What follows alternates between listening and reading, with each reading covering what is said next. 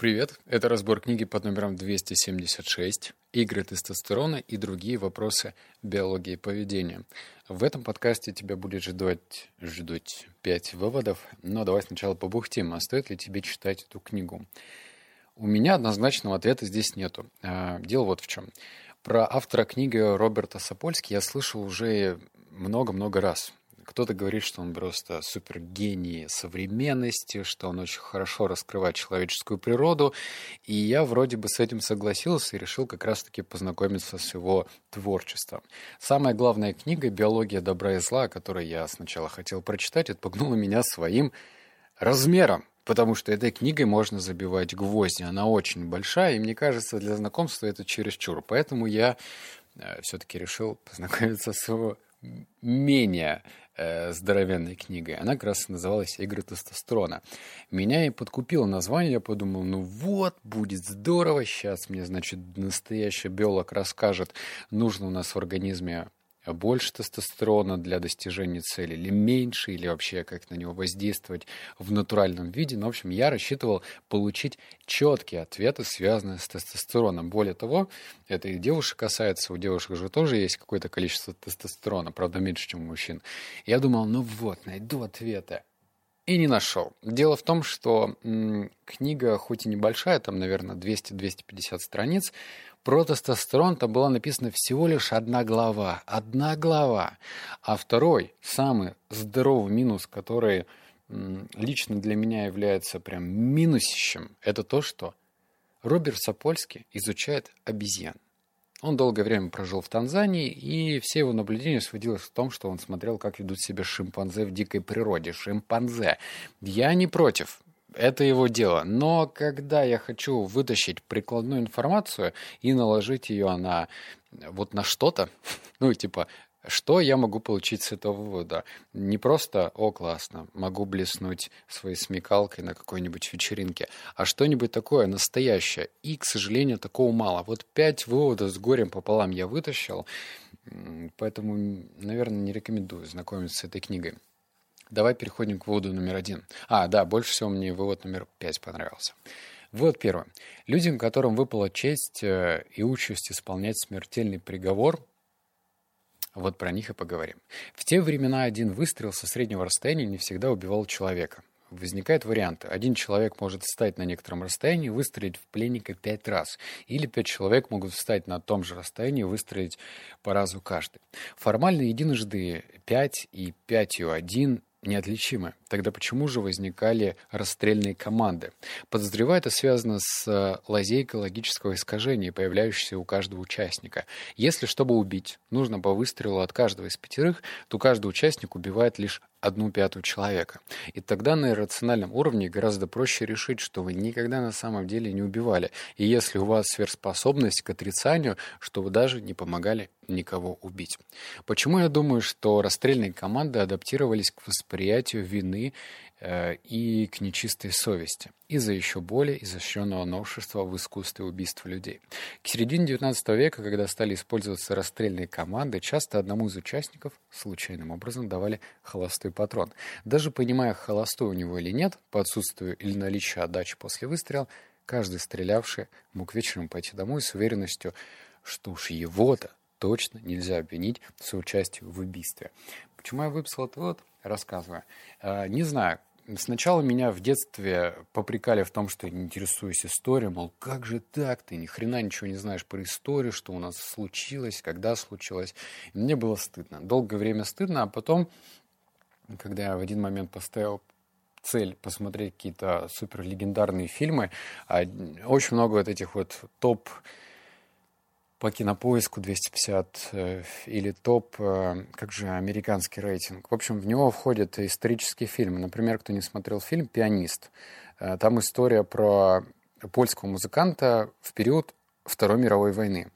И ты погружаешься во всю эту, эту атмосферу, которую пытались передать режиссеры этого фильма, и просто не веришь, как могут, могли себя вести живые люди, ну, на тот момент, в смысле.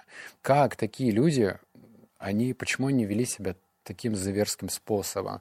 И вот этот вывод мне не то что дал полное объяснение, но чуть-чуть э, приоткрыл завесу тайны. Более того, я как-то был один раз э, в Берлине и проходил около военного кладбища, и там какая-то была очень странная атмосфера. Ну, то есть, э, ладно, если я сейчас буду э, не в ту сторону боюсь, что я уйду и не хочу какой-то холивар разводить по поводу Второй мировой войны и всего прочего. В общем, мне это было непонятно, как люди могут убивать и жить при этом совершенно спокойно. Во многих фильмах это все показывается.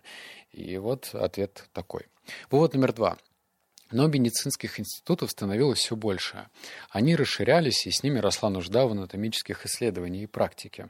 При всей любви к публичным повешениям даже они не удовлетворяли спрос на трупы. В XVIII веке возникла новая профессиональная ниша – похититель трупов.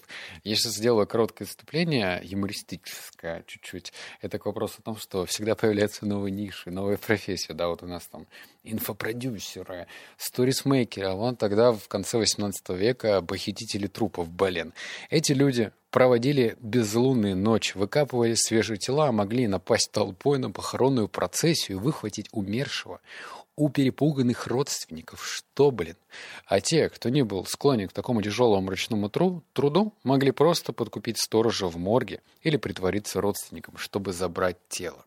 И вновь в основном крали бедняков. Похороны богатых хорошо охраняли, а напасть на процессии бедных было легко. После смерти нуждающийся мог несколько дней лежать в морге, пока семья, если таковая имелась, пыталась наскрести деньги, чтобы заплатить и забрать тело. Хранили бедняков в лучшем случае в хилых гробах, а чаще вообще без гробов, и неглубоких общих могилах или скудненьких, легкая добыча для похитителей трупов, а богатых хранили в прочных тройных гробах. Похоронные услуги множились с распространением угрозы похищения так называемых «безопасных гробов» 1818 года. Продавалось очень дорого, и реклама специально сообщала, что он защитит от похитителей трупов. Кладбища стали предлагать места в доме мертвых, где за определенную плату тело будет разлагаться под тщательной охраной, пока не перестанет представлять интерес для похитителей, и тогда его спокойно похоронят. Что я, блин, только что прочитал? В общем, когда я ну, повторно, естественно. Когда я читал эту книгу, думал, это как же вообще можно додуматься до такой вот профессии? Ладно, сейчас есть патологоанат, или как их там называют правильно, которые э, занимаются трупами. Ну, тогда в 1818-х годах, э, значит, воровать трупы, это что? Ну, нельзя было пойти, не знаю, там, может быть, на другую работу устроиться. И вывод, кстати, не только про это, а про то, что тогда медицинские книги были основаны на том, как препарировали трупов. Ну, например, вот а, поскольку воровали тело бедняков, то они в те года были, у них тела сильно отличались от э, богатых тел как бы это странно ни звучало, потому что бедные люди, они питались очень скудно, соответственно, у них был там дефицит каких-то витаминов, минералов. Ну, в общем, они были в другом состоянии, чем э, богатые обеспеченные люди. Но при этом медицинские книги основывались именно на препарировании бедных людей. И многие диагнозы ставились неверно, лечение проходило неверно, и вот тебе здрасте. Вот такая странная история про похитителей трупов и про неверную информацию. И вот об этом вытекает еще третий вывод. Вот сейчас, внимание, прочитаю. Сегодня совершенно очевидно, в чем было дело. Дети из контрольной группы умирали от хронической болезни истощения, в ходе которых атрофировалась вилочковая железа. В общем, сейчас тут будет парочку понятий непонятных, но вот не про это. А, значит, а от СВДС умирали внезапно. Палтов, изучавший детей с СВДС, был первым патологом, который систематически наблюдал вилочковые железы нормальных размеров. Но он не мог об этом знать, и гипотеза, которую он сформулировал, поменяла местами нормальное и патологическое. Палтов указал, что у некоторых детей железа была настолько увеличена, что во сне довела на трахею, вызывая удушье. На рубеже веков у этой болезни появилось название тимико-лимфатический статус. И к 1920 годам во всех авторитетных учебниках педиатрии встречались одни и те же рекомендации. Вот, внимание. Для профилактики CVDC нужно облучать младенца в горло, чтобы уменьшить опасную вилочковую железу. Это лечение вошло в педиатрическую моду и держалось до 1950-х годов. Облучение вилочковой железы, конечно, никак не повлияло на частоту случаев этой болезни, но рядом с вилочковой железой расположена щитовидная, которая влияет на рост и обмен веществ. Ей тоже доставалось облучение. И таким образом выдуманное лечение от выдуманной болезни привело к десяткам тысяч случаев рака щитовидной железы. Понятно, можно, ну, все это свестись к, то, к тому, что это было очень давно, 1950 год, это же когда, и что это, сейчас все поменялось, наука на месте не стоит, я с этим согласен. Но вывод про то, что, а, кажется, может быть, есть какие-то лекарства, которые обещают тебе, не знаю, быстрое избавление от определенной болезни. А потом может оказаться, что они могут и лечить, и одновременно калечить что-нибудь другое. Поэтому если на рынке появляется какое-то прорывное, революционное лекарство, то, наверное, стоит подождать. Мой совет тебе что есть эксперименты, есть длинная фаза у этих лекарств, есть короткая фаза. Если оно появилось на рынке год назад, то, наверное, не стоит спешить его использовать, а стоит подождать. Вот. Но это не относится совет к, к тем людям, которые, не знаю, потеряли всякую надежду. Есть много, кстати, историй, когда пациентам ставили диагноз рак э, какой-нибудь там запущенной стадии, и, в общем, они теряли голову, не хотели там идти на химиотерапию, пробовали что-то такое экзотическое, а потом вредили себе. Поэтому тут двояки. Нельзя что-то конкретное советовать, но, в общем, медицина, она имеет свойство ошибаться. Неважно, когда это, в 1920-м, в 1950-х, я думаю, сейчас такое тоже есть сплошь и рядом. Вот номер четыре. А, он просто забавный, я читал и офигевал. Значит, некоторые животные лакомились листьями кустарника аспилия. Странно было то, как они поедали листья. Вместо того, чтобы их жевать, шимпанзе запихивали их под язык, держали там какое-то время, а потом глотали целиком. В ходе этой трапезы шимпанзе морщились. Аспилия явно не была мечтой гурмана. И что самое странное, листья выходили непереваренными. В экстрементах животных они обнаружились практически в первозданном виде. Неприятный на вкус. Непитательные листья аспилия были загадкой, зачем они сдались обезьянам. А задачный Ренгем, это кто изучал, видимо, вот это вот все действие, отправил образцы растения на анализы Эллою Родригесу, биохимику из Калифорнийского университета. И Родригес нашел в листьях тиарубрин А. Красноватое масло, обладающее мощным противогрибковым, антибактериальным и антипаразитарным действием. Он даже обнаружил, что молодые побеги аспилия содержали больше масла, а именно их предпочитали шимпанзе. Родригес отметил, что обезьяны держали лекарство под языком, прежде чем проглотить его. В языке много мелких кровеносных сосудов, так что вещество оттуда может, минуя пищеварительные соки, отправляться прямо в кровоток. Дальше. На основе своих лабораторных исследований и наблюдений Редгем Родригес определил, что при каждом приеме невкусной аспилия шимпанзе потребляли достаточно 3 рубрина А, чтобы убить 70 или 80% паразитов в пищеварительном тракте, не вредя полезным кишечным бактериям. Ренгем и Родригес также заметили, что листья аспилия в Танзании жевали человеческие племена, чтобы лечить боль в животе и многие другие болезни. Я сейчас закончу эту историю тем, что это просто удивительно. Ну, ты наверняка догадываешься, что у шимпанзе нет каких-то медицинских книг, где они записывают э, бабушкины рецепты, и вообще-то у них язык, наверное, как они общаются, тоже не предполагает, что они будут подходить и а спили под язык положил и то есть такого не может быть. Но почему-то на интуитивном уровне как-то они догадывались, что нужно его использовать так, чтобы проходила боль в животе, чтобы вот эти паразиты они уходили. И вроде история должна закончиться. Но дальше автор Роберт Сапольский начинает сам себе противоречить и говорит, что значит, в научном сообществе эта информация встретилась, что такие люди начали сомневаться, значит, проводить какие-то другие исследования, выяснилось, что это не факт. И, в общем, я читал и не понимал, зачем тогда ты все это написал. То есть, э, с одной стороны, значит, матушка природа и какие-то инстинкты заложили в шимпанзе вот такие вот функции самоизлечения, но потом оказалось, что они не факт. И, и что мне теперь с этим делать? Ну, блин, я не знаю, вот такой вот вывод. Но, как я говорил, вывод пятый самый интересный. В некоторых симптомах можно найти смысл. А, это про болезни сейчас рассказывается. Вот мне стало интересно, а почему, вот, значит, в простуду, неважно, в легкую, в грипп, это ОРВИ или сейчас наш коронавирус, да, вот почему тело реагирует так. И вот читаем. Для стычки с опасным патогеном может потребоваться не меньше энергии, чем для стычки с носорогом. Не так уж просто запустить массовое размножение иммунных клеток, которые нужны, чтобы выстроить защиту от инфекции. Клетки должны делиться и передвигаться с огромной скоростью. Нужно спешно синтезировать и выделять цикониты и антитела. Вся эта иммунная активность обходится недешево. Для нее требуется огромное количество немедленно доступной, доступной энергии. Так что КРГ и к хектину, да, Удобно заблокировать запасные энергии и держать топливо под рукой. Логично и подавлять репродуктивные функции. Рождение детеныша – одно из самых дорогостоящих предприятий. Короче, если простым языком, именно поэтому во время болезни тебе не хочется секса, размножения и все в таком духе.